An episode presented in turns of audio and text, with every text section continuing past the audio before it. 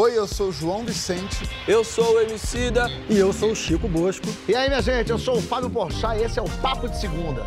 Papo de segunda no ar, em clima de amor pela seleção brasileira, minha gente. A nossa seleção aqui tá desfalcada. Sabe por quê? Porque Fábio Porchat foi dar azar pro Brasil, lá no Catar. E eu quero agora parar e, e, e dizer uma coisa. Quem foi atrás e viu o história do Fábio pôde ver e comprovar nossa teoria do pé frio. Fábio, no primeiro lance do gol, ele foi ao banheiro. Gol. Ele ouviu o gol, saiu correndo, quando chegou, anularam. No segundo, aí sentou-se quieto, falou, esquentou, vou ver o gol. Não viu o gol, foi ao banheiro. Quando Não foi é ao banheiro, possível. O gol. segundo também? Gol. Aí, como ele não conseguiu voltar, teve gol. Bom, precisamos trazê-lo de volta ao Brasil antes do próximo jogo, Ou né? mantê-lo trancado no banheiro. É isso que eu acho. Agora, que se o Catar tem o Emir que manda em tudo, a gente tem muito mais que isso. A gente tem Emircida. Com perdão do trocadilho. E se lá tem CBF, senhoras e senhores, nós temos o nosso CBF. Chico Bosco, filósofo. Boa noite, Os meus roteiristas estão inspirados. É né? isso. Palmas para Danilo e Dani Garuti. E hoje tem convidado e convidado brabo. Meu convidado sozinho já carrega mais de 66 milhões em ação. Nosso convidado tem o maior canal do YouTube da América Latina. Sacanagem com o Porta dos Fundos. Terceiro maior canal de música do mundo. Senhoras e senhores, Conrad Dantas, o Condizia. Esse é grande mesmo. Ele veio aqui esfregar Obrigado na... pelo convite. Sou muito Meu fã de Deus, vocês, obrigado de verdade, mano. É, aqui humilhar grande, todos nós. Quantos seguidores você tem? Engraçado porque a gente chama ele há tanto tempo, né? Nunca quis vir. Mas que bom que você veio. Muito bom. Obrigado por estar aqui, Conde. Conde, Conde tem um lema que, que a gente debate agora, que é a favela venceu. Ele diz que quem dita a tendência agora é a base. Onde vem as, das onde vêm suas influências? Da base ou do topo da sociedade? Onde moram? Onde vivem? Do que se alimentam? O que vestem os seus influencers? Os artistas, os pensadores que você admira. Vem com a gente na hashtag Papo de Segunda no GNT. A favela venceu, Condzilla. O que, que essa frase quer dizer pra você? Pô, da hora. Acho que aqui é uma grande oportunidade para, mais uma vez, explicar essa frase.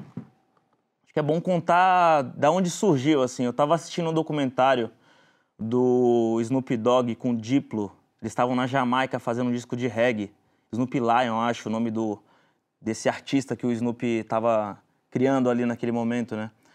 E aí eu não vou lembrar exatamente as palavras que ele usou, mas ele falou tipo assim, putz, eu fiquei rico e famoso muito jovem, então eu não passei certas dificuldades, mas eu consigo falar do amor de Jah, eu consigo falar eh, de algumas coisas, mas eu não consigo falar do sofrimento, porque eu ganhei dinheiro muito cedo e tudo mais.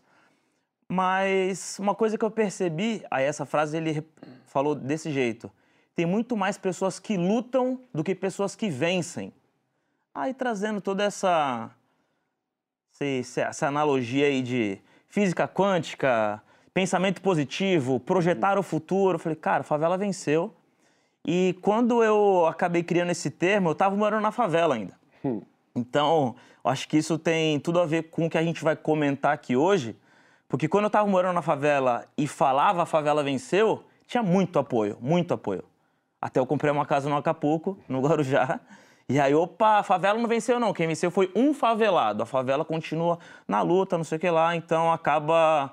Eu, eu acabei saindo desse lugar de torcida, mas, por exemplo, tem talentos da minha cidade, inclusive, como o Charles do Bronx, que já ganhou o UFC uma porrada de vezes, campeão, recordista de finalização no UFC, que toda vez que ele ganha, ele cita a favela venceu.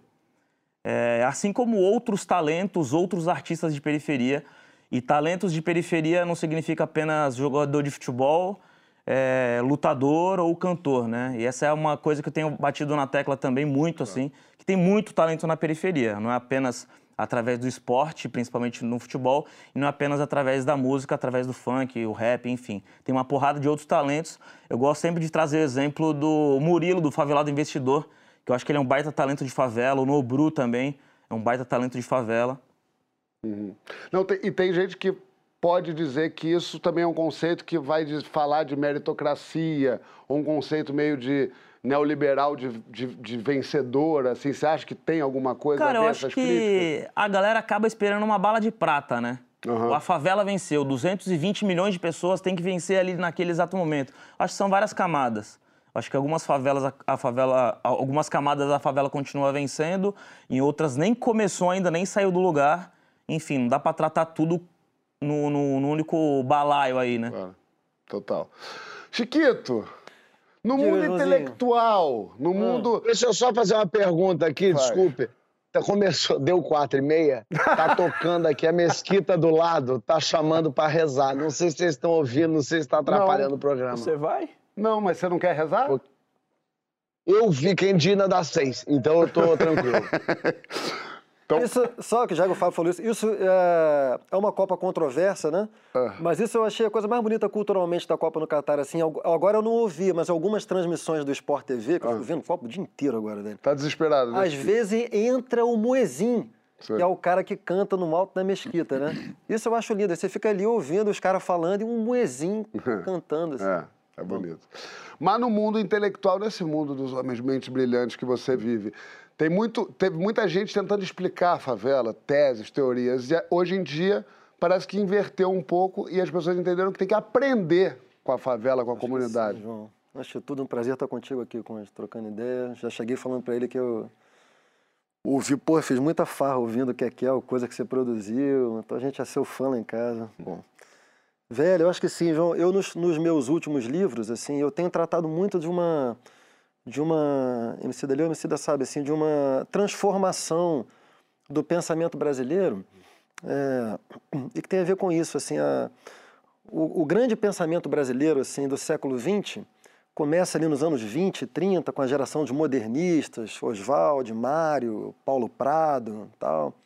E em seguida a tradição gloriosa assim da sociologia, a historiografia, a antropologia brasileira, que é Gilberto Freire, Sérgio Buarque, Caio Prado, que era um cara mais marxista, e tal.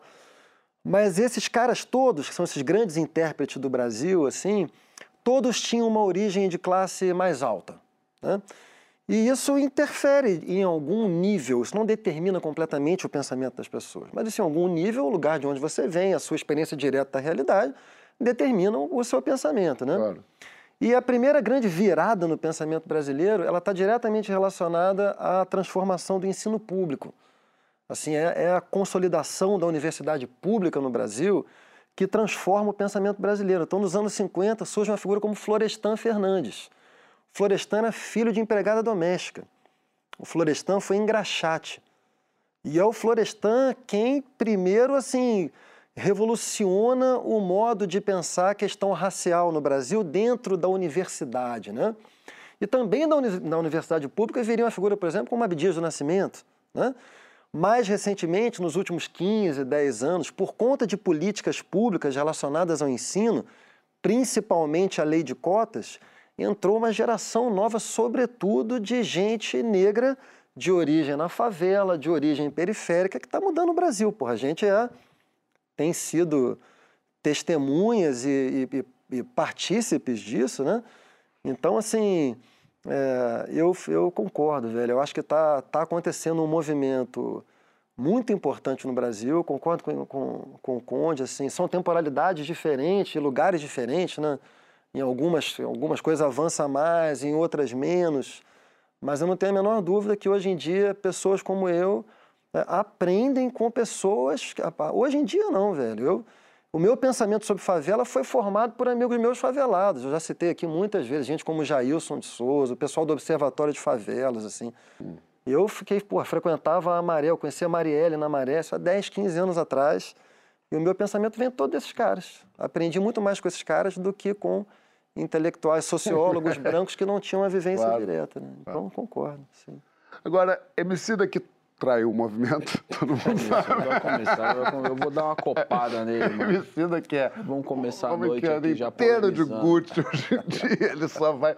Não, mas esse papo velho de que, de que é, sucesso é trair o movimento rap ainda existe nos dias de hoje? Eu acho que esse tipo de coisa ele vai existir e tem uma forma, assim, acho que tem uma forma positiva de ver essa parada e tem uma forma negativa de ver isso também. Vou... A forma negativa é um pensamento destrutivo, tá ligado? E esse pensamento destrutivo é um pensamento que cerca todos nós, saca? Principalmente quando você é um cara de, de periferia. Isso aí vai estar ligado a uma inveja, tá ligado? É, isso aí vai estar ligado a uma versão mesmo, tipo, e é aquilo, né, mano? É como diz o ditado, prego que, que toma martelado é aquele que tá Aparece. destacado, né, mano? É o que aparece. Mas também tem um lado positivo dessa cobrança, que às vezes a gente perde de vista porque esse da inveja, ele vem de um jeito muito agressivo. Mas é um certo... uma espécie de apelo, tá ligado? Para que você mantenha um vínculo com a sua origem. Porque mesmo não sabendo elaborar isso intelectualmente, o Brasil tem uma percepção de que ele é abandonado com muita frequência, saca? Eu lembro que uma vez eu fui para Brasília e um mano das antigas, mano, que fazia rap há muito tempo, tipo, ele falou para mim uma parada assim que eu tipo, ach- é, na minha cabeça era impossível disso acontecer, tá ligado? Mas ele me fez um pedido que ele falou, mano, porra, você veio até aqui, é, não se transforme em um playboy, tá ligado? E é louco esse bagulho. E ele não tava falando de eu ganhar um dinheiro. Ele não tava falando de eu morar numa casa da hora, não tava falando de eu dar uma condição bacana para minhas filhas. Claro. Ele tava falando de uma visão de mundo tá Mentalidade. ligado? De um orgulho, tá ligado? De uma força. Porque eu acho que a parada mais louca, quando você fala a favela venceu e, e você recebe uma cobrança de ah, mas isso aí é o conde, isso não é o coletivo. É que, mano, tem muita gente que, que, que fala em nome da periferia, tá ligado? Como se tivesse uma procuração, tá ligado? fiscal, o povo, fiscal. o povo, o povo, esse barato abstrato, que, tipo, mano, o povo é reivindicado por todo mundo, né? Não, tô aqui porque eu tô falando pelo povo, fulano aí, não, tô falando aqui, o povo mesmo, né? Toda vez que as pessoas querem fazer essa, essa separação, ele marca, tipo assim, não, mas não é o povo mesmo que tá lá. É... E tem uma parada muito louca, mano, que é um, também é um ditado, eu vou ficar aqui hoje só repetindo uns clichês, Não, mas tá ligado? Mas tem uma frase maravilhosa que eu adoro, que é pra baixo todo santo ajuda. Caraca, mas agora foi num clichê mesmo. Não, irmão, sabe por quê? Água mole, pedra dura. Pra baixo, todo santo ajuda, tio. A primeira coisa que você precisa é acreditar, tá ligado? Quando você mora num barraco, numa rua de terra, com esgoto a céu aberto, embaixo de uma torre de, de energia elétrica que fica rangendo o dia inteiro na sua cabeça, tá ligado? É muito fácil, mano. Você olhar no espelho e não ver nada, tá ligado? A vida, ela vai te obrigando, te forçando, te oprimindo de maneira que você passa a acreditar que a sua maldição é viver invisível, tá ligado? De repente, mano, você vê um mano ali que fez um corre conseguiu um diploma na faculdade, tá ligado? E o cara fez você acreditar que, tipo, caralho, é possível um parente seu que comprou um carro, é, parcelou o bagulho, é, levantou um sobrado, tá ligado? E tem uma parada que isso vai acontecendo é, de várias maneiras, porque as pessoas não estão paradas lá esperando a morte, tá ligado, mano? A favela é um ambiente vivo pra caralho, a periferia é um ambiente dinâmico, mano. 220 volts, 24 horas por dia, tá ligado? Produzindo coisa porque a gente tem um combustível que é o melhor combustível que alguém pode ter, que é a necessidade, tá ligado, mano? É tipo, não É tem plano B. pressa, né? Não tem plano B É. sacou? É, então, quando eu penso nessa parada de da força das palavras, né, mano? A gente enfrentou muita pedra por causa disso. Quando a gente é um bagulho louco, né? Hoje, hoje parece tão pré-histórico falar sobre isso, mas, mano, sei lá, você faz um vídeo bom. Fazer um vídeo bom era um bagulho ofensivo para as pessoas. Só que essas pessoas não, não, não raciocinam e não pensam que quando o cara fala que porque você nasceu na favela, seu bagulho tem que ser zoado, ele tá sendo o mais racista de todos, o mais preconceituoso de todos, tá ligado? Quando a, a- a Gucci me contrata pra eu usar a camiseta, tá ligado? Tô. E eu sou malandro, Eu porque eu brin- ganho pra usar, E entendeu? o melhor é que a treta do cacete, o, esse rapaz quieto no canto, e eu indo defender ele. Se ele nem ele para, ele, ele me acalmando. Falei, João, mano, o Pix já foi feito. É tarde demais, esse dinheiro já, já virou tijolo na minha obra. É... Quando o cara te vê de Gucci no palco, Mano, existe um código na sociedade brasileira, no, no mundo ocidental como um todo, mano. Um código do que a gente poderia chamar de da alta cúpula do dinheiro, tá ligado? Que também é onde reside o racismo mais agressivo, muitas vezes. Que é o seguinte, mano.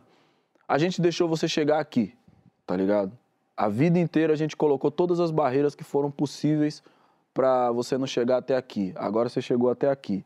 O preço de pertencer a esse lugar é sair por aí dizendo como a gente é legal. Então o Brasil, ele tem uma dificuldade muito grande de lidar com alguém que acende e mantém sua consciência a respeito da sua origem, tá ligado?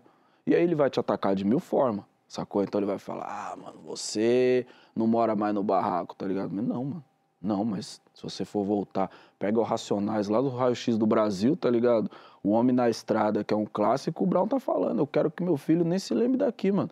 Quero que minha filha tenha sensibilidade pra entender que o mundo não é um mar de rosa pra todo mundo, mas eu não quero que ela saiba o que é morar num barraco, tá ligado? Porque eu sei, e é um trauma, não é uma memória positiva.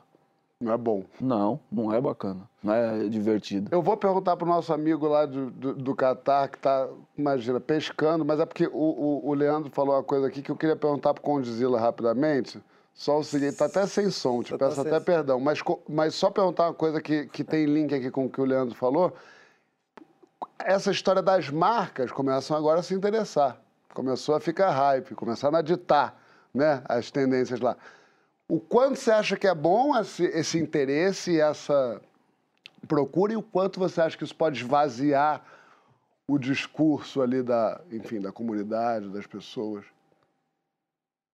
A gente produzindo conteúdo, os conteúdos eles são remunerados através de um anúncio. Basicamente, qual que é o trabalho que a gente faz? Um trabalho de produção de conteúdo para gerar uma retenção e essa retenção ser interrompida por um anunciante. Antigamente, esse conteúdo ele era programado por algum executivo de algum canal ou de alguma rádio, aí você tinha que pagar o jabá, enfim. Hoje é democrático a distribuição desses conteúdos. Mas é democrático a distribuição, não o destaque. O destaque continua sendo um lugar de privilégio, um lugar onde você vai ter que comprar aquele destaque de alguma forma. Mas é, o que, que mudou de antes para agora? Antes você não conseguia reclamar do que você não gostava. Antes você não conseguia escolher. Não estou dizendo que hoje você escolhe. Você escolhe de certa forma. Então, se eu te der uma camiseta azul e uma vermelha para você escolher, eu já escolhi as duas para você, né? Então, acho que a curadoria, o algoritmo, ele acaba fazendo isso. Ele acaba sugerindo coisas para você que ele acredita que você vai consumir. Só que, mesmo assim, você consegue dar visualização, like, dislike, comentário, resposta no comentário. Então, tudo isso acaba gerando engajamento que vai colocar você nas paradas de sucesso ou de, do, do- de vídeo ou de música. Outra coisa que não mudou no meio dessa história toda é contar a história, né? Então, a gente conta a história através de uma canção de três minutos, canta a história através de um vídeo de uma canção de três minutos, conta a história através de um documentário de seis episódios de 25 minutos ou conta a história através de uma ficção de, sei lá, 12 episódios de 40 minutos. Isso também não mudou. O que mudou? A partir do momento que você faz uma pílula, um recorte daquilo ali e veicula em alguma rede social, o público começa a falar se gosta, se não gosta, mas isso também funciona para o tradicional filme de 30 segundos, para a tradicional campanha de uma marca, de um anunciante, que no final das contas é o que acaba pagando as nossas contas, né? É meio que isso, assim, na minha visão. É, O público antes não podia reclamar se gostou, se não gostou, hoje pode. E isso acaba ativando uma sensibilidade das marcas, que essa sensibilidade, na minha visão, muitas vezes ela está associada apenas ao departamento de marketing, não está impactando no chão de fábrica. Então, muitas vezes a gente tem feito projetos com grandes anunciantes multinacionais ou empresas familiares que a gente fala, opa, calma aí, isso aqui eu sei que não está descendo a camada do departamento de marketing.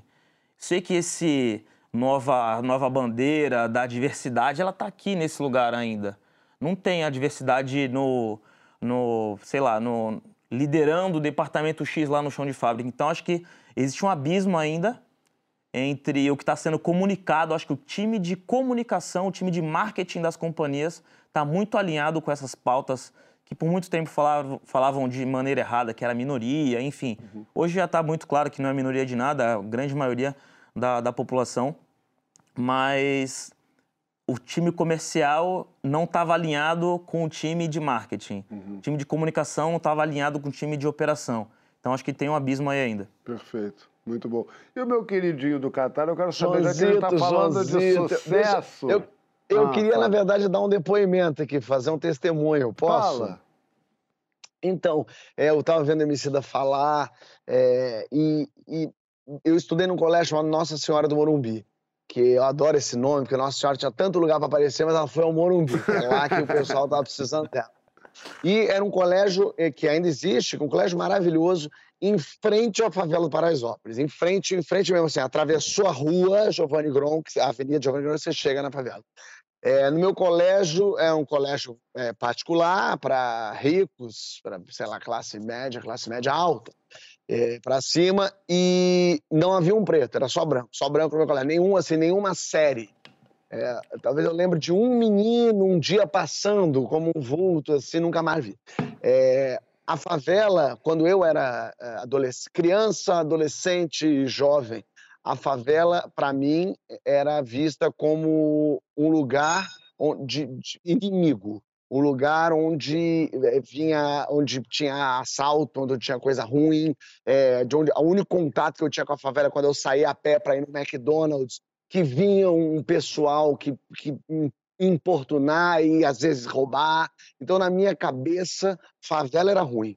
É, durante toda a minha infância adolescente, favela era ruim, favela é lugar de gente, é, de ladrão, de lugar ruim, de preto, e preto no, no pior sentido, e não no preto no sentido de povo, de gente. Era assim. É, e isso a escola nunca é, incentivou, por exemplo, o encontro do colégio com a favela, de, das crianças, nunca trouxe. Sempre o, os jogos de futebol entre as escolas, eram sempre entre as escolas particulares, com seus brancos, que vinham jogar com os brancos, com amigos brancos, familiares brancos que jogavam brancos.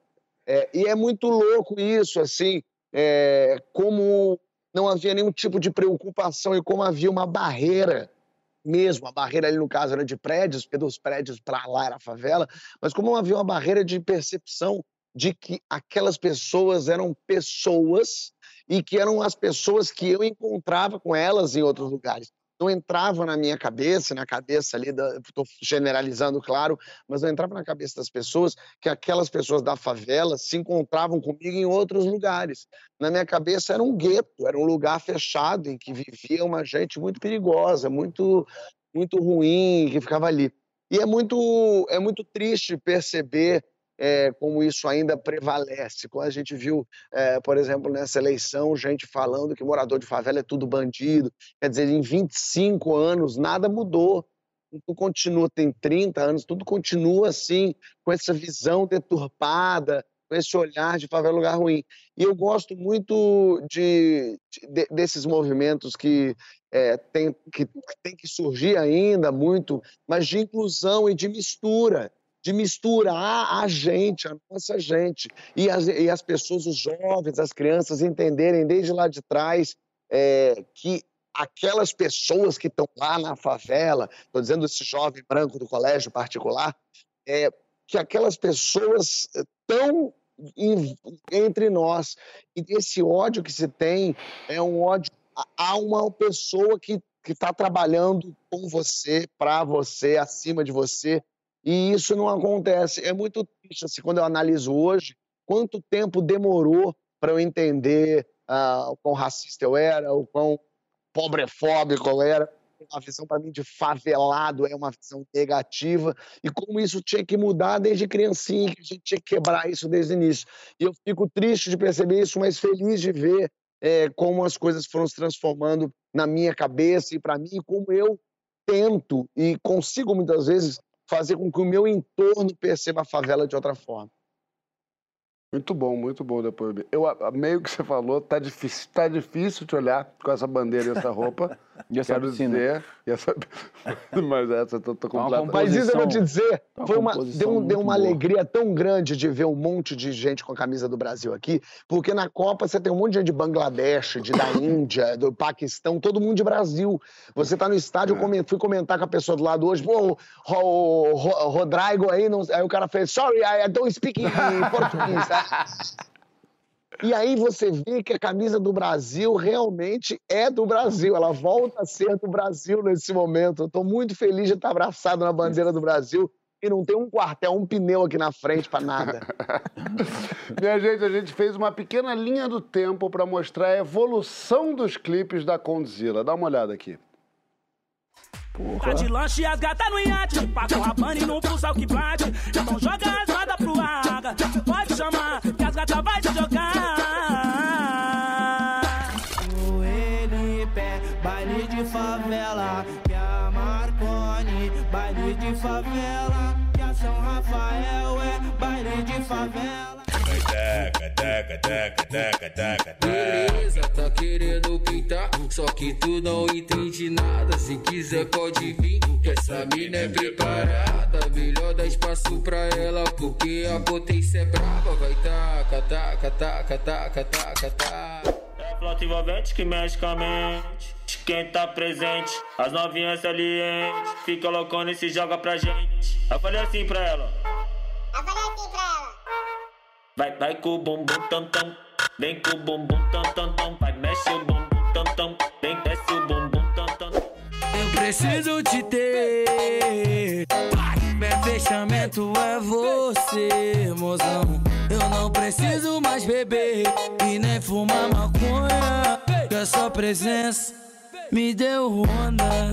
O seu sorriso me dá onda.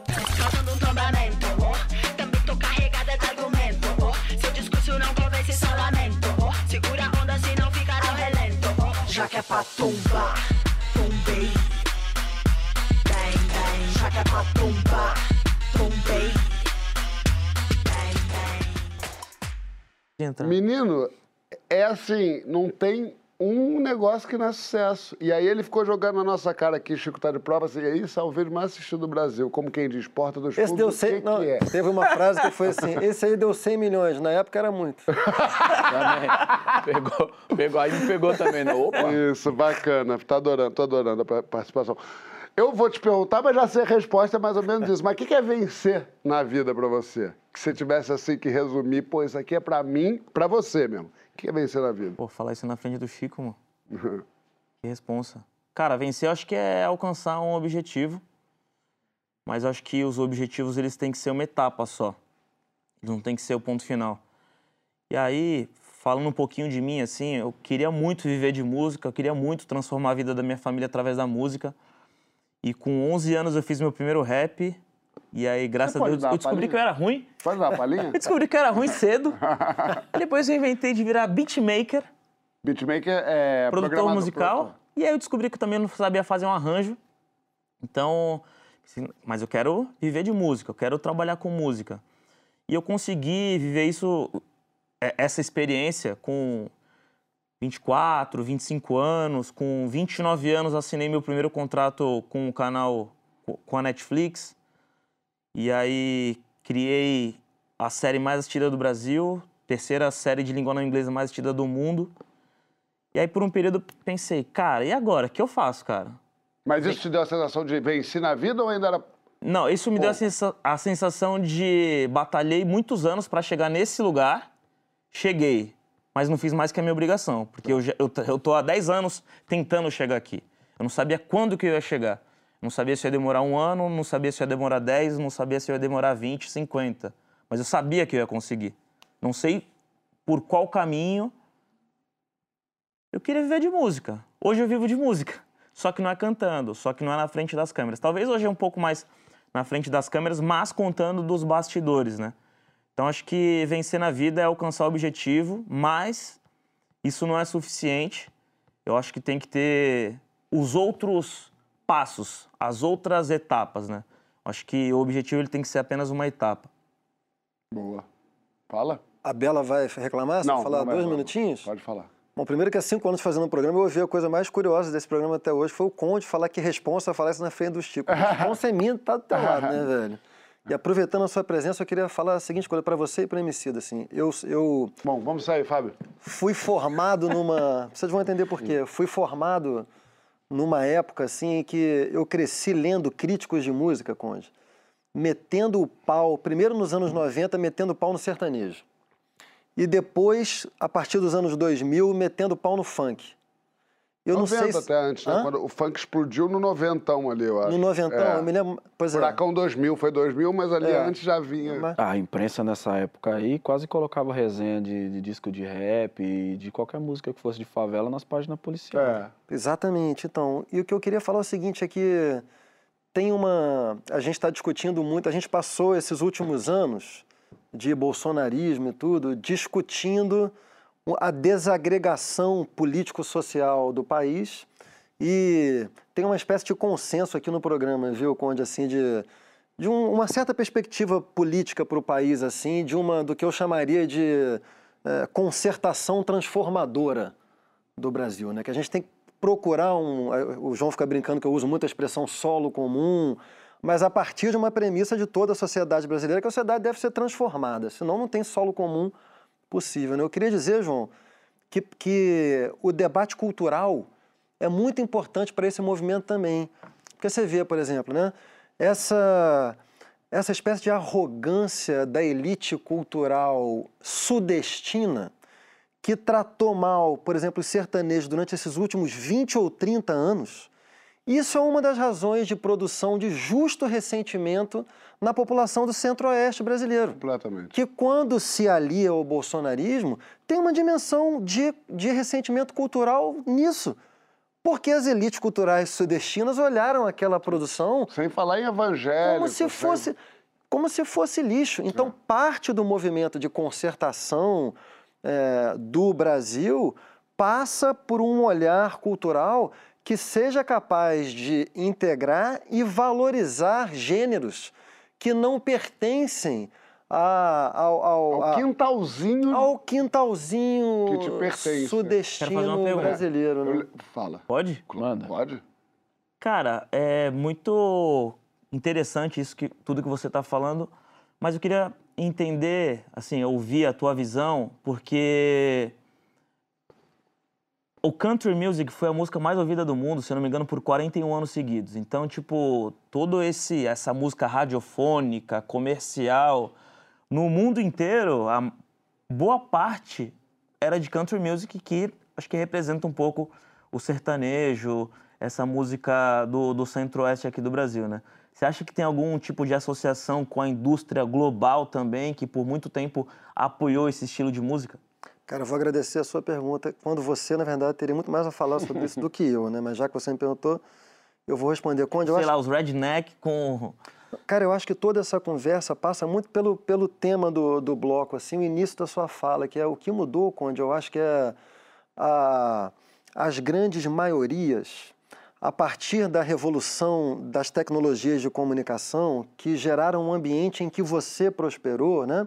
Essas grandes maiorias já não precisam mais pagar pau para uma certa elite financeira, cultural, que detinha os meios de comunicação e de irradiação. Entendeu? Então, quando você detinha esses meios, você, em grande parte, controlava o que seria ouvido. Quando isso aí mudou de mão, velho, quando as pessoas começam a poder se auto-organizar em larga medida, isso não é tão simples assim como você mesmo falou, né?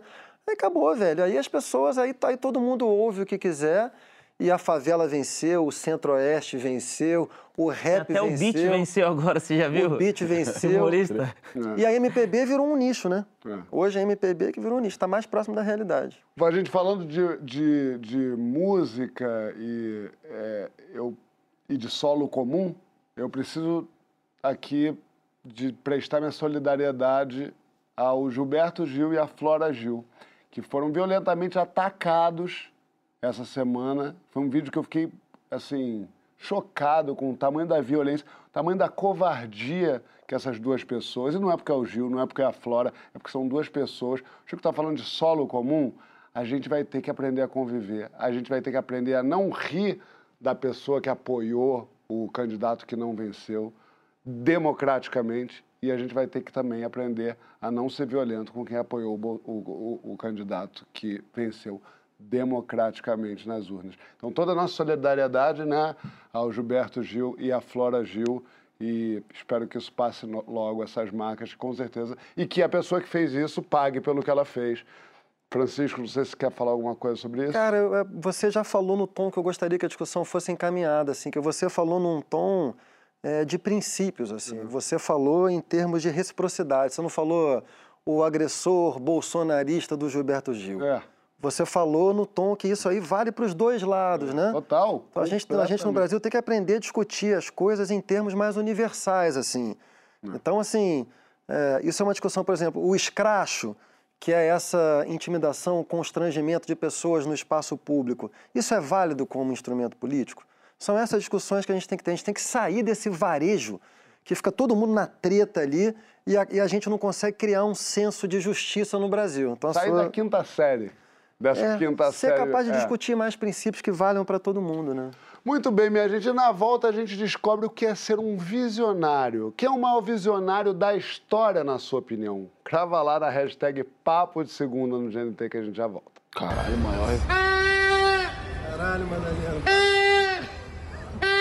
Ai, meu ouvido, Madalena. Para de soprar esse troço. Vou jogar esse troço fora, hein? Ah, gente. Brasil, estou entrando no estádio. Não me vem com o Mick Jagger, não me vem com o pé frio. É Suíça, é moleza, é gol. Hoje é 3 a 0 um jogo fácil. Já no estádio, hein? Já no estádio. O negócio é bom, Brasil, vocês não vão me parar. Essa que história é essa, Vocês não vão me parar por conta de, de crendices populares. Pátria amada, Brasil, vamos ganhar! Vamos ganhar! O jogo vai começar, a Suíça já tá aqui, o Brasil não entrou. E o sócio do Neymar tá aqui, ó. Repara o que ele para todo mundo, ó. O sócio do Neymar tá aqui. E o pessoal tá tirando foto com ele. Pelo amor de Deus, olha isso aqui. Eu amei. Ó, eu saí do jogo pra pegar um- uma Coca Zero aqui. Se sair gol vai ser chato pra caramba pra mim. Mas não vai ser, não vai, ainda não, calma. Eu vou pegar rapidinho aqui. Eu vou pegar rapidinho aqui. Eu vou pegar rapidinho. O que que eu perdi? O que que eu perdi? Só o gol, só o gol. O gol pediu. Puta merda. Aí, minha gente, ganhou. Eu vi e ganhou. É. Foi quase. É, teve percalço, mas ganhou. Eu acho que eu tirei a zica. O que, que vocês acham? Tô com medo de verdade, sabia? Eu acho que ele devia ir embora ou se trancar no banheiro. Ele fez uma hidratação no cabelo que eu não entendi também. Uma coisa de doido. O que aconteceu aqui? Apareceu todo hidratado. Que loucura. Minha gente, voltamos aqui com o rei do funk, o rei do YouTube, o rei do tatuapé, do Guarujá, da- da- das pistas de bicicleta da vida, da internet toda com Zila. Pista de bicicleta. Pista de bicicleta. Ah, ele, ele, ele pedala, ele mete no close friends, eu sou close friends com ele. Fala aí.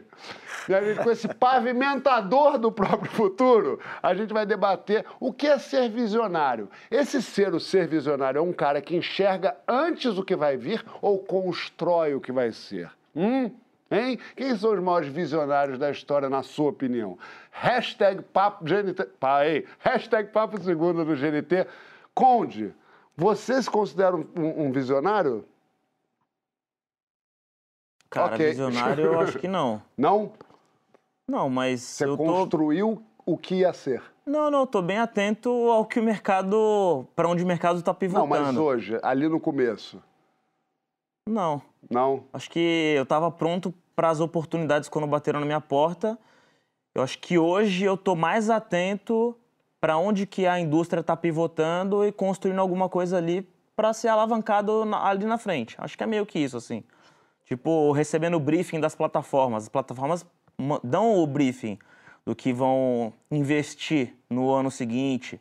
Os canais mandam briefing. Então, tipo, no começo do ano, os canais queriam comprar conteúdo de reality show. Hoje querem comprar um outro gênero chamado true crime. Então, se você tiver algum reality para oferecer agora, ninguém mais quer comprar. Quer comprar true crime, que é a onda do momento agora. Então, tô atento a esses briefings aí de todas as plataformas, seja de música, seja plataforma de rede social, ou seja plataforma de canal de streaming, de TV. O que você quer dizer assim? Eu sou vision- visionário, eu sou trabalho. É isso. Resumindo aí. Não, mas eu acho que você é visionário, mano. Acho que hoje você consegue ter essa percepção. Como é que não é aqui visionário? O cara inventou relação. um Mas aqui negócio. falando de, tipo, mano, 10 anos atrás. tá Mano, esse ligado? cara me ensinou muito, cara. Você precisou Ih, visualizar não, é, os bagulhos. Não, papo 10, mano. Eu tive poucas oportunidades de trocar ideia com o Emicida, mas as poucas que eu tive foram, tipo, mano, cirúrgica. Eu lembro um dia que eu fiz um videoclipe do MC Orelha. Faixa de Gaza. Que isso. Ele mandou uma mensagem e falou, mano, tá na hora de você mudar de segmento. Ele só deu uma ordem. Aí ele falou, mano, tá na hora de você fazer filme, mano. Os clipes já foi, já, você já fez todos. Ou Alguma seja- coisa assim, eu não lembro de- exatamente o que ele falou, mas eu fiquei pensando, falei, porra, pode crer, né, mano? Fiquei mó orgulhoso, o MC mandou uma mensagem. Visionário, na verdade, é o MC. Ele, ele dirige a vida de todos Te nós. Mano, mandou tem uma parada que eu te me- mandou um ofício. Tem uma parada, né? é, tipo isso, tem uma parada que ele me falou, cara, no dia que eu conheci pessoalmente, o Guimê que, que me apresentou ele, eu fui lá no Laboratório Fantasma. Ele falou uma parada que eu nunca mais me esqueci. Eu não entendi, primeiro, tipo, eu demorei alguns meses pra entender, e até hoje eu falo e cito o nome dele, que é talento é o último item, mano. Tem que ter comprometimento, tem que ser trabalhador, tem que entregar no prazo, blá, blá, blá, blá, blá. Se tiver talento, é a cereja do bolo. Quando ele falou isso, eu falei, putz, nada a ver, mano. Isso que esse cara falou, acho que não faz sentido nenhum. O cara tem que ter talento. Meses depois eu fui entender. Eu Falei, putz, faz sentido, cara. Aquele cara, ele só tem talento, não tem nada das outras coisas. Não vai trabalhar, não Vocação. entrega, não cumpre. Então, não... hoje eu acho que eu consigo entender por que que alguém muito talentoso não consegue deslanchar na carreira. Acho que tá faltando esses outros itens. Me dá três exemplos? Brincadeira. O Edu Lira é fundador da ONG Gerando Falcões e desafiou Elon Musk a colar na quebrada. Ele falou com a gente sobre essa ideia de visionário. Eu tenho muitos heróis, muitas referências. O Condizila é uma delas, que saiu do nada e foi pro tudo. A gente tem que se inspirar em histórias como essa. Mas mais do que nós termos heróis e referências que estão todos os dias combatendo pobreza, a sociedade precisa apoiá-las. Precisa eu diria que inclusive doar o seu tempo, o seu amor e os seus recursos. Senão, pode se tornar tarde demais para mais uma geração de brasileiros. Contagem regressiva, não vejo sinal de mesmo dentro da minha nave, eu me sinto à deriva. Quando eu liguei pro Conde, eu disse: Conde, a gente precisa fazer uma provocação ao Elon Musk.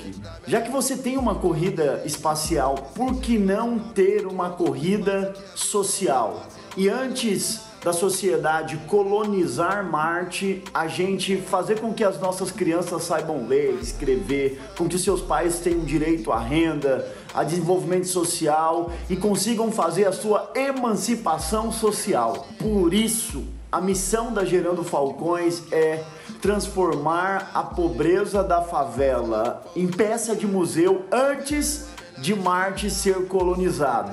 E se a gente não conseguir fazer isso, francamente eu acho que vai ser um grande tapa na cara da sociedade ver o Elon Musk colonizar um outro planeta antes da gente resolver os nossos problemas mais básicos aqui embaixo.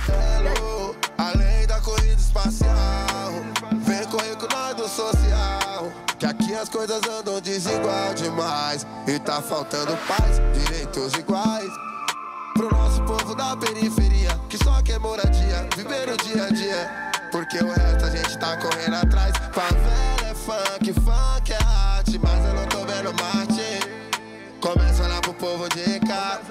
esperando a melhora chegar. Você vê que o cara chegou lá quando ele vem que vai cobrar o Elon Musk. O Edu, o Edu é meu a responsa. O Edu tem, tem uma visão monstra também, mano. Ele é foda. O- O aniversário dele acho que sábado. Feliz aniversário, Edu. Te amo. Conde, conta um pouco da história dessa música, Favelon. Cara, Como é que, você foi, como é que foi cobrar o homem mais rico do Elon mundo? Musk, mano. a gente tava em Cannes e aí o Edu falou assim: tem um, um desafio aí pra você. A gente precisa fazer um videoclipe numa favela que a gente vai derrubar toda a favela, vai reconstruir e tal, tudo mais. Só que vai derrubar a favela dia 2. Quando você diz Isso derrubar era, tipo, a favela, Ia passar um trator nos barracos, Literalmente. derrubar ia literalmente. construir o, o- a a moradia ali pra população, né? Perfeito. Aí isso era tipo dia 28. Destruir pra fazer prédio, pra fazer Não, não, coisas. fazer conjunto habitacional, habitacional, enfim, ali um, um- Não, um- então, mas prédio. Isso, isso. Perfeito. De alvenaria, que era de madeira e tal. E aí isso, ele falou, vai derrubar dia 2. Falei, beleza, que dia é hoje? Dia 28. A gente na França. Falei, beleza, Edu, só me manda a música. Ele falou, então, tem outro problema. Não, Não tem, a música também. Ué. Então tá bom, mano. Mano, faz o seguinte, tá eu e tu aqui, me passa o telefone de alguém lá do Brasil, que eu vou passar o telefone de alguém do meu time também. Os dois se comunicam lá e a gente vai rodar isso aí antes do dia 2. Aí no dia seguinte a gente mandou a composição da letra, a gente tem um time de compositores lá, né? Tipo, artistas que conseguem entregar uma arte com prazo.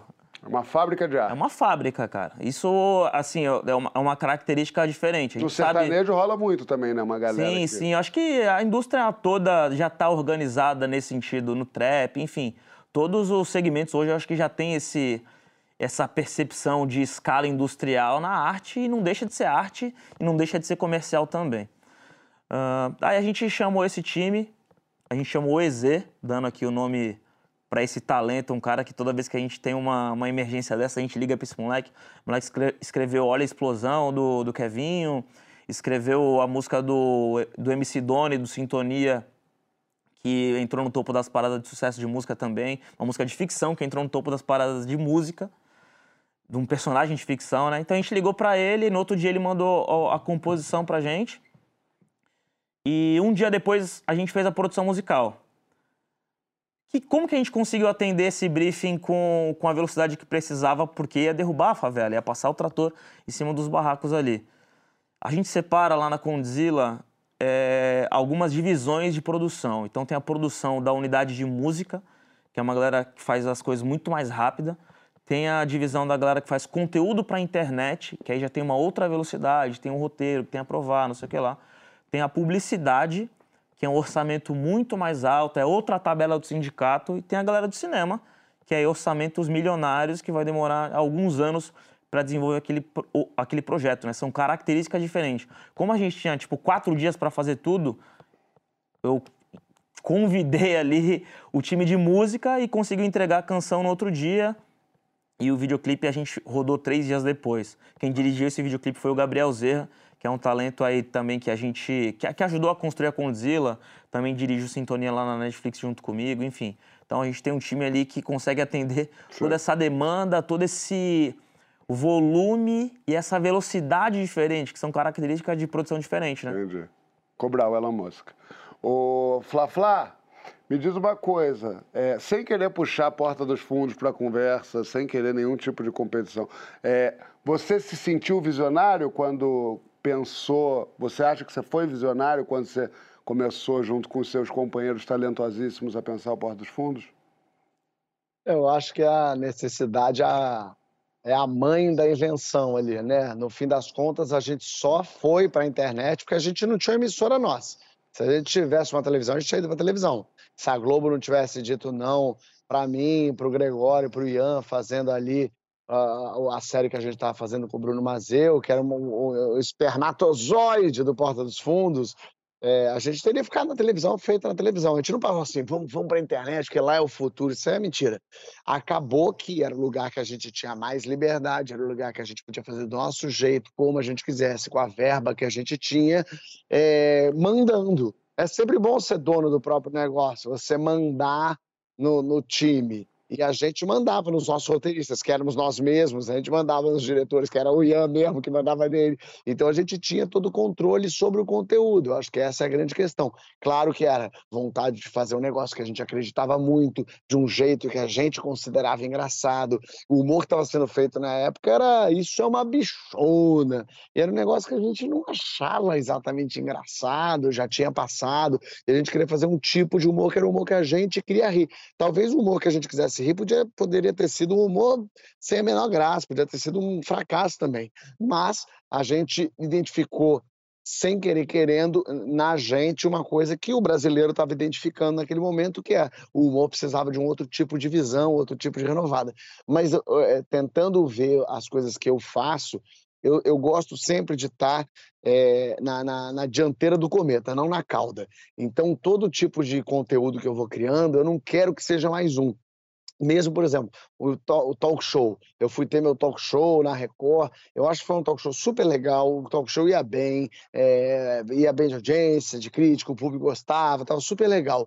Mas eu olhei para aquilo e eu pensei, mas tô eu lá no rabo do cometa, tá todo mundo fazendo programa de entrevista, tá todo mundo fazendo talk show, todo mundo dá a sua opinião, todo mundo lacra, ficar falando de polêmica, eu comecei a achar aquilo velho, antigo, ultrapassado. É esse tipo de olhar que eu acho que a gente tem que estar tá atento e olhar para o lado e perceber o que, que a gente está querendo para o futuro. É, e eu sempre tento olhar isso para as coisas que eu estou fazendo na minha, na, na, minha vida. Então, quando eu crio que história é essa, tem nada mais simples do que vamos contar histórias. Vamos reunir para contar história, mas ao mesmo tempo não tinha isso. Não tem um programa de histórias. E foi o que eu identifiquei ali no ar, entendeu? Então é uma tentativa de, de ser a cabeça do cometa. Quando eu penso assim, depois de cinco anos de papo de segunda, eu acho que está na hora de eu de eu seguir, é, é porque eu sinto que eu já contribuí o que eu tinha para contribuir aqui, eu acho que eu já falei tudo que eu tinha para falar, eu acho que chegou a hora de vir uma outra pessoa e caminhar com essa informação para dar uma outra visão, porque eu não gosto de ficar espremendo tubo de pasta de dente até o final, é muito melhor sair com a sensação de que ainda tem um pouquinho mais, mas é a hora de ir para outro lugar. Então, o visionário para mim nesse lugar, eu comigo mesmo, para minha carreira, é um visionário cenário de estar tá percebendo o que o tal do sexto sentido me diz. O que, que eu aqui dentro estou querendo, o que, que eu estou sentindo, me sentindo à vontade, o que está sendo feito lá fora, como é que eu posso fazer uma coisa diferente, nova, que eu fique fresco. Que eu acho que nada é mais sedutor para o público do que a verdade, um, e o frescor. Quando tem uma novidade, quando tem um frescor e quando é de verdade aquilo, você pega o público de cara, porque não há nada melhor do que a verdade. Bom, depois de ser chamado ah. de rabo do cometa, aqui por Fábio Porchat, é, a gente... Eu acho, que os cara tá, eu acho que os caras tá numa modéstia do cara, vocês dois, tio. Você... Ô, ô, Chiquinho, você, um, um visionário, ele projeta o futuro ou ele constrói o futuro? A fala do Fábio, é, de cujo final eu discordo completamente. Obrigado, Francisco. O Fábio teria muita lenha para queimar aqui com a gente ainda.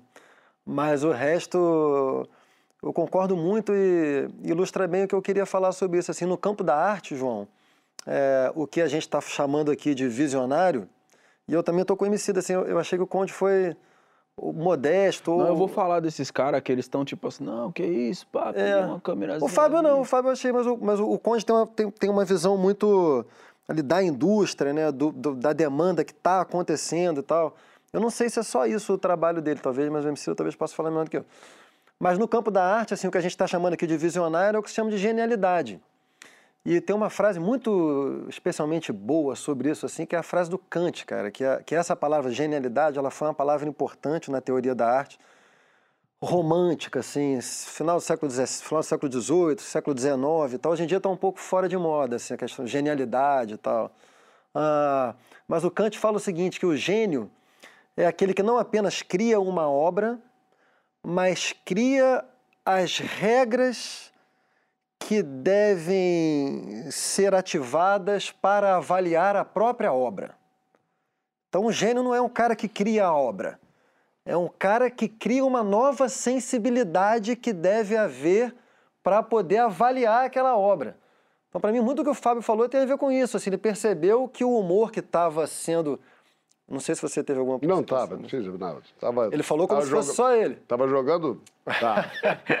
Percebeu que o humor que estava sendo feito ali já não correspondia a uma certa sensibilidade que ele via emergindo. Então ele fez um humor que, que tinha a ver com aquela sensibilidade, né? Ou seja, vocês apresentaram uma obra que ela era nova porque ela exigiu um outro público. Eu acho que isso é o, o que em arte se chama de genialidade. Né? Você exige um. O mundo não está ainda preparado para. Você exige um novo mundo que esteja à altura que você está propondo. É um grau de sensibilidade que ele precisa ser trabalhado. Isso também tem que ser lapidado, entendeu? E isso é resultado de um monte de coisa que vocês acumularam na vida de vocês, mano. Tipo, e, e não é fácil, saca? Você acha, mano? O primeiro livro de filosofia que eu li na minha vida foi um livro do Sêneca. E, e o Sêneca falava uma parada que eu achei absurda, que é tipo assim, dinheiro vai e vem, mas tempo você só Achei perde. que você ia falar dinheiro na mão é vendaval. Falar, o tempo, "Pô, o tempo só vai. Então, tipo assim, mano, quando eu te falei esse bagulho, não é porque eu fico parando as pessoas na rua igual um profeta falando uma frase de efeito pra elas. É porque realmente, mano, eu vi você fazendo uma parada que tava além do que várias pessoas estavam fazendo.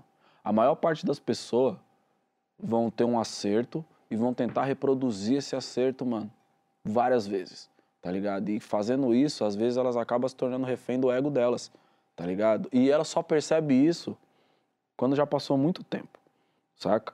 Juntar é, capacidade técnica para entregar um trabalho como que você já entregava, desde o tá patrão, saca? Porque eu lembro, lembro, eu sempre falo pra você do baratinho, né? Que ele, o, o, o Conde me mandou um videozinho quando você tava testando uns bagulho de CGI ali, né, mano? É, mano. Fez um bagulho do seu TCC lá, o bichinho andando na que é praça lá. CGI? É computação gráfica, tá ligado? Você Aí também não foda. sabia. Aí Eu não foda. sei, eu preciso só encerrar esse bloco, que vocês Ah, não tá param bom. de falar. Se fosse Não, bem... É quem tá falando é o MC, não sou eu. Mas aquilo ali, mano, naquele momento, era um salto muito grande. Porque os irmãos estavam tudo olhando pra trás, tá ligado? Quando você mostrou aquele bagulho, você era o único cara que tava olhando lá na frente. Tipo assim, mano, eu não tô me relacionando nem com a realidade, tio. Eu tô querendo criar o bagulho mesmo, um bagulho que não existe, um personagem de 3D, sacou? Você conseguiu entender não só que a favela podia ter voz, tá ligado? Que aquilo podia ser tão bonito quanto qualquer outro produto da indústria e que aquela plataforma que estava disponível ali para você é, podia linkar você com essa massa gigante que queria se ver nesse bagulho. Tá? O Felipão falou para mim assim no estúdio uma vez, é, eu vi que você tem, isso era 2006, falou assim, eu vi que você tem um milhão de views no YouTube. Sabe o que eu falei para ele? Grande bosta, eu tô voltando para casa de ônibus. eu não, Sacou? Eu não soube ver essa porra. Só que aí, mano, era duas horas e meia pra chegar no Cachoeiro. Eu tava lá em Pinheiros. Duas horas e meia, você pensa pra caralho. Quando eu tava chegando já em casa, eu pensei assim, caralho, mano. Um milhão de coisa é coisa pra caralho, tá ligado? Qualquer um que juntar um milhão, se o cara juntar um milhão de problema, ele é especial. tá ligado? E aí que eu entendi o que, que era o YouTube. Mas você sacou esse bagulho muito rápido, mano. Isso é ser Eu quero uma é camisa do. MC, um milhão de coisa, é coisa pra caralho. Minha gente, deixa eu- depois do intervalo a gente tem o torcer contra. O que, que te faz ou faria torcer contra a nossa seleção, Emicida? Emicida Tá torce contra. Tá maluco? Contra quem você torce na vida? Retorce com tudo lá na hashtag Papo de Segunda no GNT. E na semana passada a gente perdeu mais um nome imenso da nossa música brasileira. O Gigante Gentil, o Tremendão, o amigo de fé Erasmo Carlos nos deixou. Um fundador da Jovem Guarda que revolucionou a música e o comportamento. Se a gente hoje pode se considerar um pouquinho livre assim, pode ter certeza que o Erasmo é um dos culpados por ter sonhado o nosso futuro pós-ditadura. Se o Brasil também pode se considerar, se considerar o país do rock and roll, é muito por causa dele. E no meio dessa geração careta, como ele dizia, o Erasmo fez uma festa de arromba no comportamento. Emicida era fã e acabou virando parceiro dele, né? Eu fui abençoado de poder conviver um pouquinho com, o Erasmo, graças a nosso amigo Marcos Preto, que um dia me, me convidou, me, me ligou e falou assim: Mano, você escreveria uma música pro Erasmo? Eu falei, caralho, tem uns tipos de ligação que só eu recebo, tá ligado? Isso é a pergunta que se passa. Aí eu falei, tem que perguntar pro Erasmo se ele aceitaria cantar uma música que o MC da escreveu. Aí ele falou, o Erasmo te ama. Aí eu falei, ah, aí você já tá inventando. já. Aí já tá querendo me seduzir. É, só que tem uma parada. A gente pode falar da história do Erasmo, da trajetória musical do Erasmo, de várias coisas, mas eu queria falar uma coisa que o Erasmo fez por mim e que também tá ligada a Gal Costa, que a gente perdeu algumas semanas atrás. É... Eu só tô no disco da Gal Costa porque o Erasmo me colocou lá. Saca? Ele foi um cara que pensou numa melodia e ele falou, mano, o MC da é o cara para colocar umas palavras aqui. E ele empolgava, ele gravava ali uns áudios e mandava com umas melodias e eu ia colocando umas palavras, sempre muito inseguro, porque ele era o Erasmo Carlos, eu era só um MC, da, saca? É, a coisa de. com uma gentileza muito bonita, tá aberto depois de 80 anos, saca, mano? Pra uma geração nova. E conectando com a geração dele, saca? E falando assim: eu acho que seria incrível se você fizesse um negócio com ela, saca? E eu vou ser essa ponte, saca? Ele me ensinou muito mais do que qualquer outra coisa é, sobre música, sabe? Não é, não é sobre música, ele me ensinou muito sobre vida, entende? E acabou se tornando uma referência não só artística, uma referência humana. Eu, eu, eu quero ser na vida das pessoas que eu encontrar o que o Erasmo foi para mim, sabe? Eu quero ser a pessoa que consegue identificar duas pessoas numa energia semelhante e falar, mano, vocês têm que se conhecer, vocês têm que trocar ideia, entendeu? Se nós três vai fazer um negócio junto, não sei, mas eu preciso que vocês dois troquem ideia, saca? E a gente acabou queria... compondo junto, a gente acabou a gente acabou compondo junto, tanto para Gal quanto pro disco dele mesmo. É, teve coisa no disco da Laide Costa, eu fico muito feliz porque deu tempo de fazer também, ele com, com o Tim Bernardes. Eu estava ali numa posição mais secundária, ali na produção.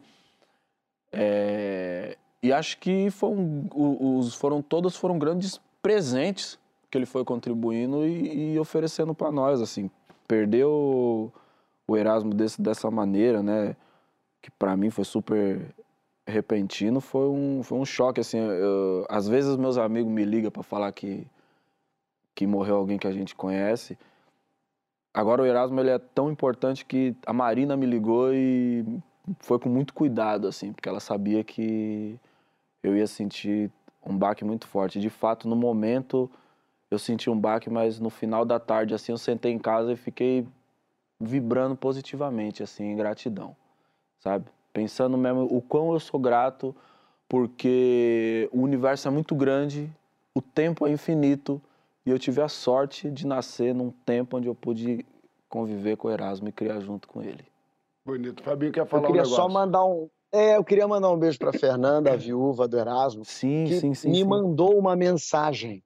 É curioso, porque nesse momento que ela está sofrendo e com dor, né? A gente é que manda mensagem para ela. Eu não tinha relação com ela nem com o Erasmo, mas ela me mandou uma mensagem muito carinhosa e muito bonita, falando que o Erasmo e ela assistiam o Que História é Essa no hospital e, e- e- planejavam e falar o que, que a gente vai, que história que eu vou contar. E ela contou uma história linda para mim e no final ela falou a frase que eu sempre pergunto no final, que frase você queria na sua lápide e que o Erasmo já tinha a frase dele e eu achei tão fofo, eu fiquei tão, primeiro tão honrado de saber que ele assistia e tal, mas eu achei essa frase tão linda que eu queria terminar com ela, que na lápide queria que estivesse aqui rock Erasmo Carlos. É, muito bom. Maravilhoso.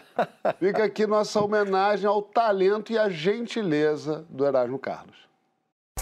Não é preciso saber viver, é um exemplo típico do que eu sou, sabe? É, eu sou um cara positivo, penso positivo sempre. preciso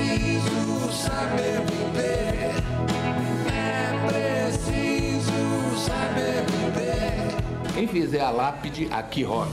Erasmo Carlos, vai ser aqui jazz, vai ser aqui rock. Erasmo Carlos, escolhe a música que quiser, que eu estarei feliz da vida onde eu estiver. É preciso saber viver. Você, meu amigo de fé, meu irmão, camarada. Sorriso e abraço festivo na minha chegada. Você que me diz as verdades com frases abertas. Você, o amigo mais perto, nas horas certas. Preciso acabar logo com isso.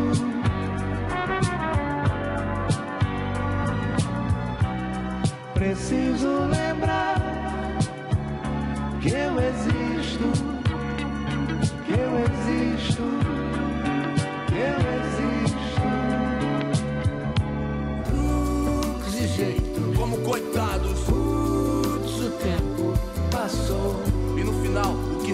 nós? A gente curte, deixa. Extasiados. Surte efeito. Anestesiados. Surge sempre a dor. Mas se você quer brigar e acha que com isso estou sofrendo,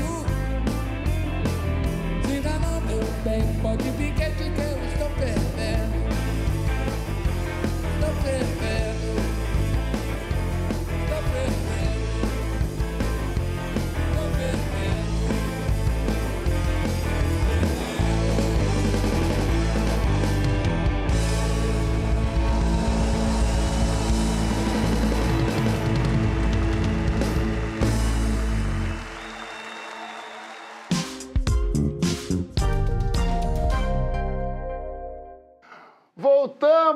papo de segunda com Condzilla. Eu quero dizer que é dia no Catar, minha gente.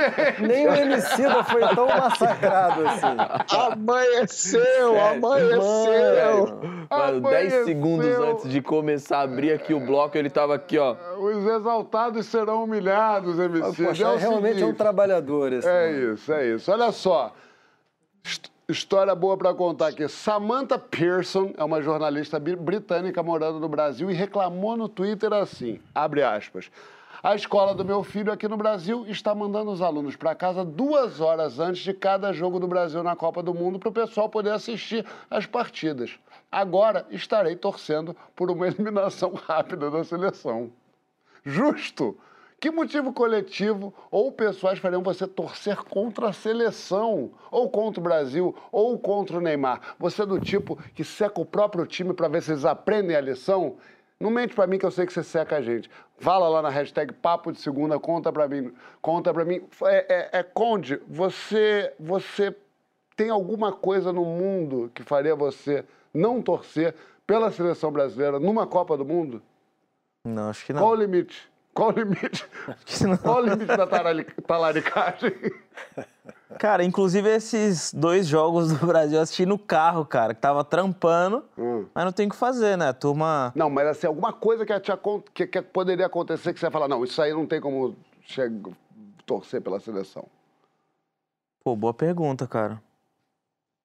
Não, eu, Não, o Pano já falou que não. Ela já falou que não, não falou vou tirar não. essa Para de querer. Não, mas Mas assim, se alguma coisa com algum jogador. Mentira.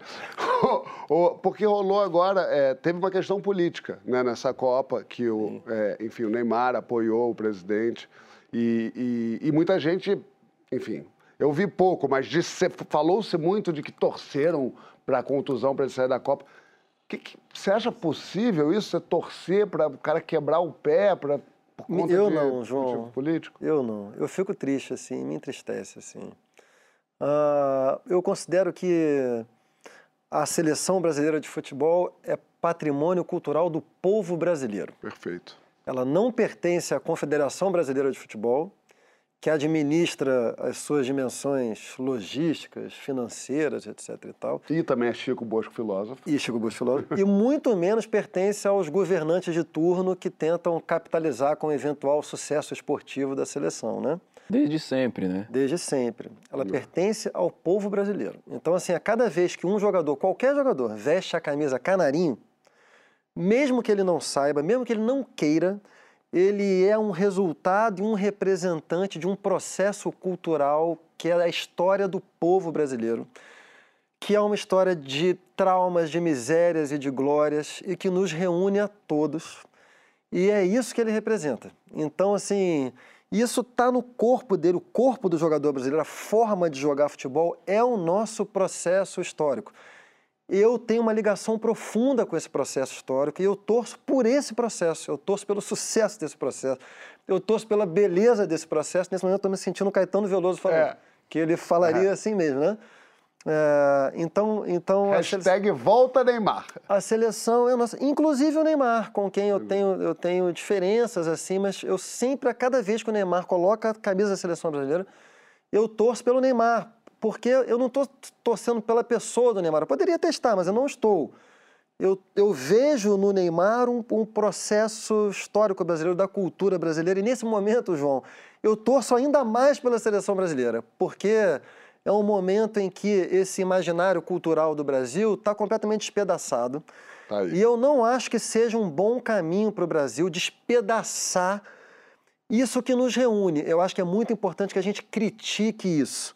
Como a gente faz aqui historicamente, como o Emicida faz pela sua própria vida, como o Conde faz, a emergência dessas duas figuras, o tamanho que eles têm, é uma crítica em ato do processo cultural brasileiro. Mas o Conde eu estou conhecendo agora, o Emicida eu já convivo com ele há cinco anos, cara. Eu acho que eu posso falar Parabéns que o pela paciência. Emicida pensa parecido comigo, que a gente não deve jogar fora o bebê com água suja, né? Opa. Então, mais do que nunca, eu, eu torço por essa camisa, porque eu acho que a gente tem que recuperar o sentimento de comunidade imaginada do Brasil. Eu acho que a união cultural da gente vai nos ajudar a sair disso. Então, mais do que nunca, eu, eu, eu só não estou vestido como Fábio. Gente, é, é mas eu me sinto é tudo assim. uma questão de solo comum. É isso que eu estou tentando dizer para vocês. Mas é verdade, é verdade. Solo comum transformado. E vamos direto do nosso, do nosso enviado para o Catar, no Bom Dia Catar, é Fábio Porchat. Fábio, você tá aí. É isso mesmo, João, é isso mesmo. Você tá aí no Catar e muito se falou, de, enfim, de, de- de homofobia, é, da ditadura, de leis trabalhistas não respeitadas pe- é, por, enfim, pela ditadura do Catar. E, ao mesmo tempo, estamos aí, todos indo para a Copa. Isso é de alguma maneira validar esse tipo de regime ou não? Uma, cada um na sua, Copa é uma coisa, ditadura é outra? Eu acho que a Copa no Catar não foi decidida semana passada, né? A, primeiro que a Copa não é do Catar, a Copa é no Catar. é, e, e se a gente for falar, mas peraí, mas o Catar é um país. Bom, então vamos falar que a FIFA é corrupta, vamos falar que há problemas na CBF, então vamos parar de ver futebol. E aí vamos. é, há muito tempo se sabe que o Catar é uma ditadura, há muito tempo se sabe que o Catar faz isso é, com as suas mulheres, com os gays. Então, isso existe já há muito tempo. Por que, que a gente vai se irritar nesse momento? Há dois dias do jogo, para começar, a gente se deu conta de que o Catar é homofóbico.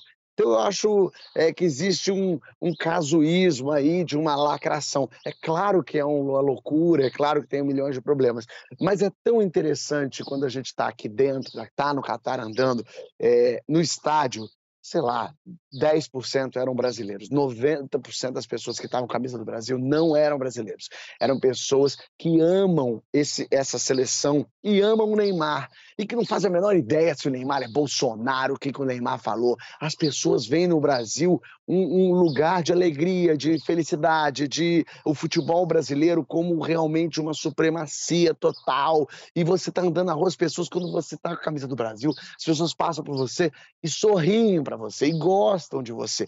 É, é muito interessante como esse momento é um momento perfeito para todo o Brasil se reapropriar da bandeira, do hino, da camisa da seleção. Então, ao invés de ficar desejando mal para o Neymar, é, entenda que uma- a, a inteligência é ganhar a Copa e pegar o Brasil de volta, ter orgulho de novo da seleção e do Brasil, que é o que as pessoas aqui fora têm. Claro que a gente tem os nossos problemas, a gente sabe das questões, a gente sabe que o Neymar é, a- resolveu apoiar o Bolsonaro e, ao mesmo tempo, se resolveu apoiar, tem que entender que há porrada contra. E apo- tem que estar preparado para porrada contra. Não dá para sentar no colo do Bolsonaro e depois falar, ai, mas estão vindo me encher o saco. É, minha linda, mas resolveu apoiar o moço, vai tomar porrada. A gente que não apoia está tomando a porrada do outro lado aqui também. Mas o que eu sinto é que é o momento da gente ser esperto e inteligente, parar de ficar desejando que o pé do Neymar. Cala essa boca, minha gente. O Neymar tem que voltar pro Brasil ganhar a Copa, caçaralha. Muito bom, Fábio. Também concordo. É, Leandro, Eu sou santista. Me mano. diz uma palavra. Sou santista. Ou seja, o menino Ney vem lá ou da... seja, mano, eu sou tô, tô totalmente comprometido, entendeu? Eu com sou... o passado e com o presente, com o futuro. Entendeu? Agora, na Meu cancha da... padrasto, o Eduardo, morreu acreditando Quem? que o meu padrasto Ah. morreu, ele ainda torcia pro Pelé voltar a jogar. Por que, que eu não vou sonhar que o Neymar vai voltar pro Santos, irmão? Ô, Leandro, na cancha da vida, na cancha, gostou de cancha? Cancha Gostei. como campo. Gostei. Tu prefere jogar com o pessoal contra ou com o pessoal te apoiando? Não, depende do contexto, né, Então, mano? mas no contexto que você pensou. Nesse agora? é. Não, é muito legal você subir, né, entrar em campo, subir num palco e falar num lugar onde as pessoas te esperam com uma expectativa Não, mas tem positiva. um- uma gasolininha? Ah, sabe onde eu gostava disso? Nas batalhas, mano. Eu adorava quando as pessoas, tipo assim, eu gostei muito quando eu vim pro Rio e ganhei, sabia? eu fui o primeiro de São Paulo. a Quantas vezes seguidas você ganhou, MC Zé? Essa é boa. Ele ganhou todas, mais ou menos. Ai, João, eu lembro que eu subi, o povo me xingava aqui, É mesmo? mano. É, mas eu levei o troféu pra casa. Algumas vezes, né? Não, aqui eu ganhei só uma só. Só uma? É, porque na segunda aí os caras já armou uma casa de caboclo. Barato Em São Paulo ficou- você ganhou quantas? Barato. Ah, São Paulo eu ganhei. Todas. A Rinha ganhou umas 17, a Santa Cruz ganhei bastante também. Foi. Sinistro, cara. Graças a Deus. Gra- Tem muito que agradecer, viu? Graças a Deus, Nossa Senhora, mas dito isso, gostaria de dizer que, mano, eu estava num sentimento esperando a Copa do Mundo começar. E quando ela começou, eu não quero saber de política, parça. Eu, eu não perco um jogo, certo, mano? E eu tô torcendo demais pro Neymar se recuperar, porque eu quero que venha esse caneco aí pra nós e foda-se. Inclusive, inclusive a canção País do Futebol de Verdade. Emicida com Guimê está no top 10 das paradas de sucesso do Viral. Vocês fizeram pra, pra Copa Mano, passada, não Isso foi? não é muito foda? Isso não é muito Ativar o foda porque- catálogo, cara. Ele é uma maia, não é um visionário, cara.